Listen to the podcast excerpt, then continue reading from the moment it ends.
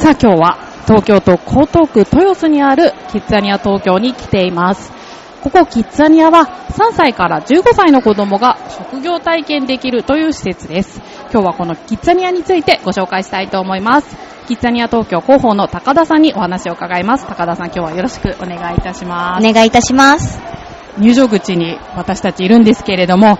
大きな飛行機がドーンと置いてあってですね、こちらの飛行機っていうのは実際の飛行機を利用して作られたものと伺っているんですが、はい、おっしゃる通りで、入り口にある飛行機は本物の飛行機、ボーイング727です。約40年前に空を飛んでいた飛行機になりまして、キッザニア東京の飛行機はあいにく違うのですが、キッザニア甲子園、関西にあるんですが、そちらの入り口にある飛行機は、スポンサー企業である ANA さんが過去に使っていた機体なんです。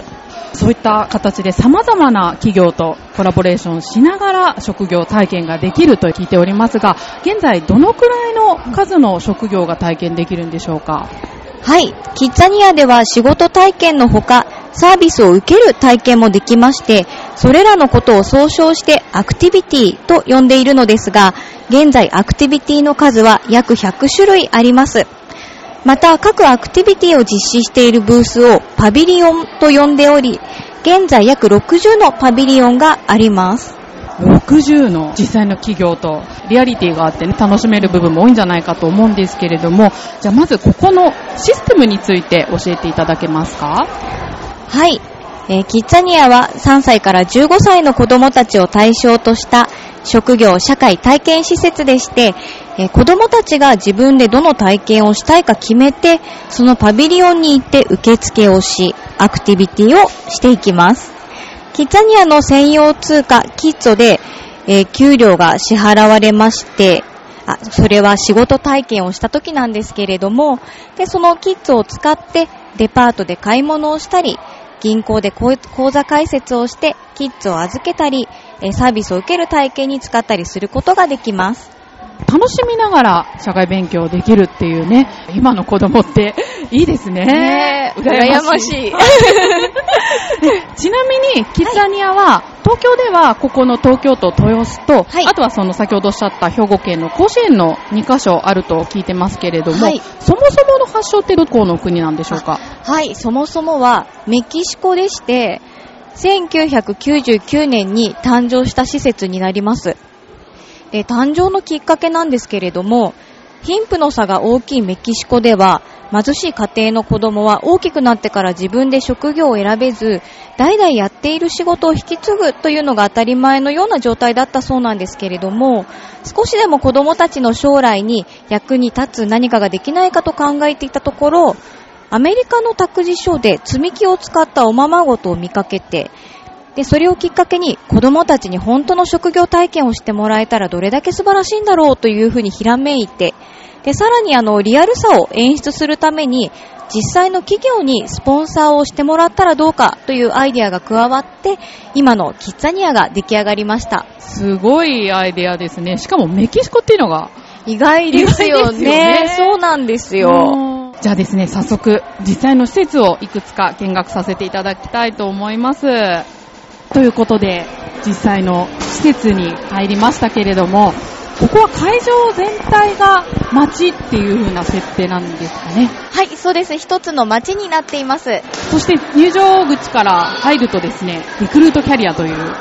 お仕事相談センターというのが目の前にあるんですけれども、はいここではどんな体験ができるんでしょうか？あ、はい。えーキッザニアの中にはたくさんの体験があるので、何をしようか困ってる、迷ってる子供たちもいるので、そういう時にはこちらのお仕事相談センターで、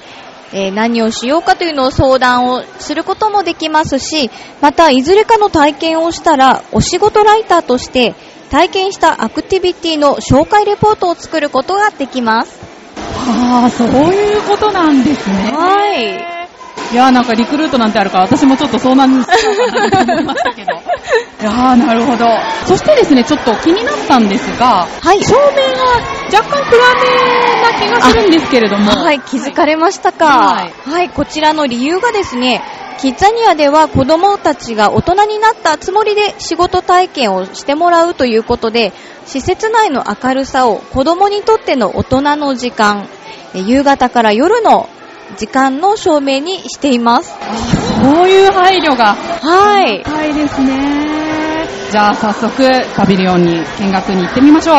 さあ、私たちの目の前にはですね、消防署かなはいそうです。はい、たくさんの子供たちが。はい、あの、消防士のユニフォームを着て今目の前にいるんですけれども、はいこの消防士の体験は、実際に消火活動を行えるんですね。そうなんです。そうなんです。まずあの消防署の方で、はいえー号令の練習などを、まあ、消防士としての訓練を行って、そうこうしているとあの火災発生の連絡を受けます。で、急いで消防士たちは、あの、ヘルメットと防火服を身につけて消防車に乗って、火災現場に急行し、放水活動を行います。今はちょうど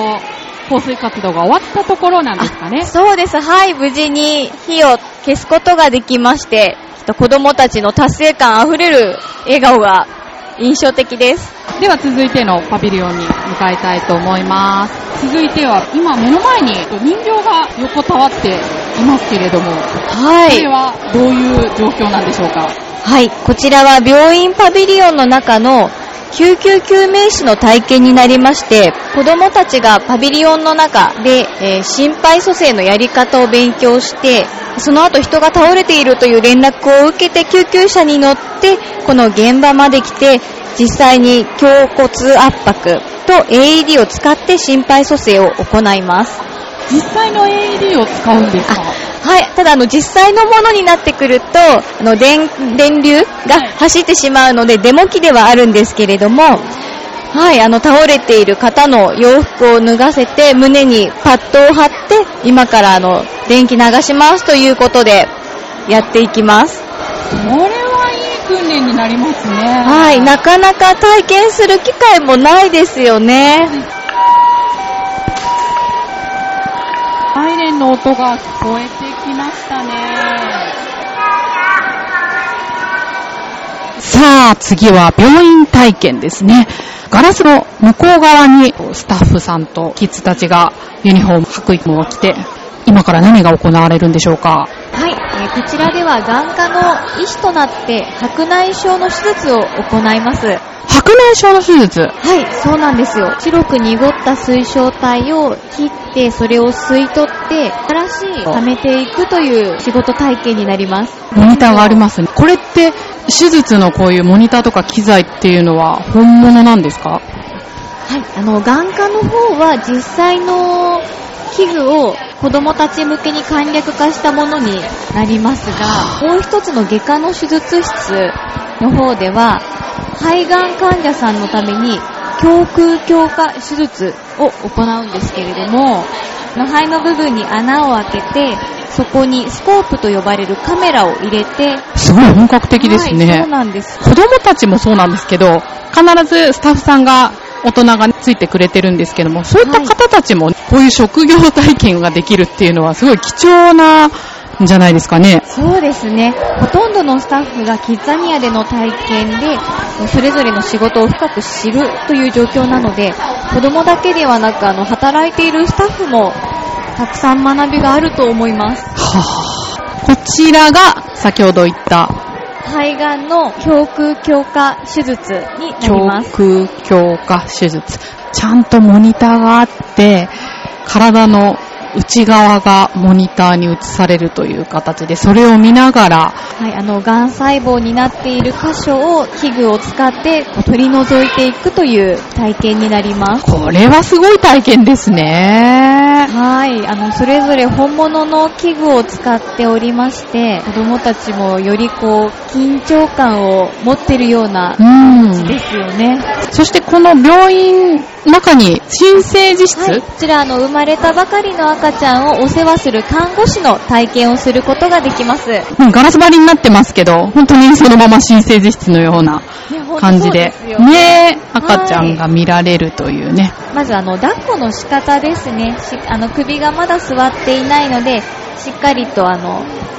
肘の裏というんですか、腕の部分で首を支えてあげて、お洋服脱がせてあげて、沐浴をして、タッチケアもしてあげてという形でお世話をしていきます。はあ将来立派なお母さんになってくれそうですね。そうですね、もう間もなく弟、妹が生まれますっていうお子さんですと、ここで体験した後は絶対にあの、私が抱っこするから、僕が抱っこするからという形で、はい率先して妹、弟の世話をするなんていう話も聞いたことあります。さあ、あとは、これ、モニターでしか見れないということなんですが、こちらは何をしているところでしょうか？はい、こちらは薬剤師の体験を行っておりまして、処方箋に合わせて薬の準備を行ったり、服薬指導を行う体験になります。薬を作るんですよね。調合したりとかね。はい、処方箋に合わせて、えー頂戴していきます。薬は安全のため、あの、本物ではないんですけれども、分包機など、実際のものを使ってます。あじゃあ続いては飛行機体験ということで、ここは操縦室、ハンドルが2つ並んでますけれども。はい。はいえーこちらでは、パイロットとキャビンアテンダントの体験ができまして、まず目の前にありますフライトシミュレーターを使って、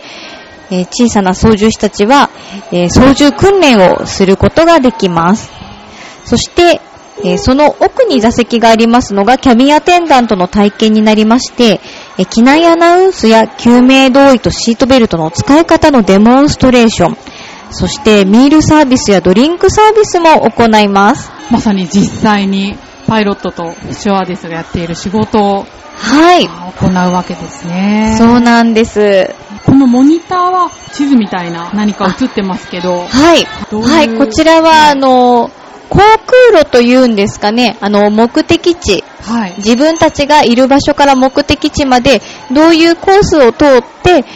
えー操縦しますよという地図に今はなってますね。実際飛行機に乗った時、テンション上がるんじゃないですか、子供たちも。そうですね。長期休みになると実際に飛行機を使ってキッザニアに遊びに来てくれるお子さんも多いので、そういう時には、え特に帰りなんかは、あ、私がやったキャビンアテンダント、もしくはパイロットの仕事の人だっていうことで、見る目がまた変わるんじゃないかなと思います。さあ、ではキッザニアを体験に来た女の子にお話を伺ってみたいと思います。今何歳ですか？12歳です。キッザニアに来たのは今日は初めてですか？違います。何回ぐらい来てんの？13回くらいです。13回ぐらい、すごいね。今日はこれから何の体験をやりますか？ダンスとか DJ とかです。あ、ラジオの DJ やるのね。どんなことやるの？台本を読んで、うんキッザニアのうん。イベントとか、うん。世界のキッザニアについて配信する。決まった時間にうんモスバーガーの近くに行くと、うん配信してるやつが聞こえます。あ、そうなんだ。お店から聞こえる仕様になってるんだね。どういうところが楽しかった？ヘッドホンして、うん。本物の機材を使ってるので、なんか。透き通って聞こえる。今日はこれからラジオをやるのと、で、あと何か他にやってみたいものはあるかな同じのばっかりあるので、今日は違うのをやります。普段同じのばっかりなんだ。好きなものばっかりやっちゃう感じ？普段はどんなことやるの？普段は、ビューティーサロンとか、あと、キャビンアテンダントとか、CM とかそういうやつ。何かその中でやってみたい職業とかあるのかな？ってみて一番面将白い来、ビューティーサロンの化粧を作るやビューティーサロンっていうのはどういうことするの？つ。お客さんにメイクをしたり、ネイルしたり、スキンケアをしたり。そんなことするんだ。すごいね。どうもありがとうございました。さあ、生活救急車という建物の前に来ましたが、ここでは何をしているんでしょうか？はい、ここはクライミングビルディングというパビリオンになりまして、あの、仕事体験で得たキッズを、キッザニアのお金を使って、ビルを登る体験ができるというのと、あとはビルの高いところにある、えー、鍵付きの扉のその鍵の部分をはい。交換するという仕事ができます。働いたお金で楽しむはい。サービスもあるっていうことなんですね。そうなんですよ。これは体にロープをつけて、そうです。安全のためにハーネスをつけて、はい高さ6メートルの壁にあるあの出っ張りの部分を掴んで登っていくという体験になります。これもなかなか日常ではね、な体験はね、できないから。はい。で、過去には、あの、僕は高所恐怖症だから、それを克服するためにここに来ましたっていうお子さんもいらっしゃいました。そうなんですかそうなんですよ。すごく真面目なお子さんでしたね。ちゃんと登れたんですか、彼は？あはい、頑張って登り切りました。はい、ということで様々なパビリオン見学させていただきましたけれども、こうやって子供たちが職業体験をすることで、いろんなエピソードが生まれると思うんですが、はい。いろんな子供たちをご覧になってると思うんですけれども、はいなんかその中で感動したこととか、また高田さんが感じたこととかあったら教えていただきたいんですけど、はい。まさにあの、先ほどお話しさせていただいたクライミングビルディングの壁を登る体験で、とあるお子さんは指にうまく力が入らなくて、膝もうまく曲がらないという方だったんですけれども、この体験を希望して、スタッフのサポートを受けながら、一生懸命登っていて、自分だったら同じようにチャレンジをするっていうことをするかなと思って、そのあ自分でいろいろ制限つけちゃってるんだ、できないって自分のことを思っちゃってるんだっていうのを強く感じさせてもらって、すごく心が震えた瞬間がありました。なんかすごく希望の持てるお話をいろいろ伺えますね。はい。そんなキッザニアですけれども、今後何かはいイベントだとか、そういったものがあれば教えていただけますか？はい、えー今後ですが、7月20日の金曜日に、シューズメーカーのムーンスターさんが出店する靴工場が、えーオープンします。で子供たちは靴デザイナーとして靴ができるまでを学び、えータブレットを使って靴のデザインパターンを考え、作ったデザインシートでプレゼンテーションを行うという仕事体験になります。それと夏休み期間中なんですけれども、はい7月21日から8月31日までの間、夏休み応援企画、ワクワク自由研究2018というイベントを開催しまして、えータイムトラベル、仕事の歴史と未来をテーマに自由研究のヒントになるような体験や限定イベントを行うので、ぜひ遊びに来てください。ああ、これは楽しそうですね。昔のその時の時代のこの仕事みたいなそういったことですかね。はい、そういうのもいろいろ感じてもらえるような内容になります。興味のある方は、キッザニア東京のホームページリンクしておきますので、ぜひ興味のある方はアクセスしてみてください。ということで、今日はキッザニア東京広報の高田さんにお話を伺いました。どうもありがとうございました。ありがとうございました。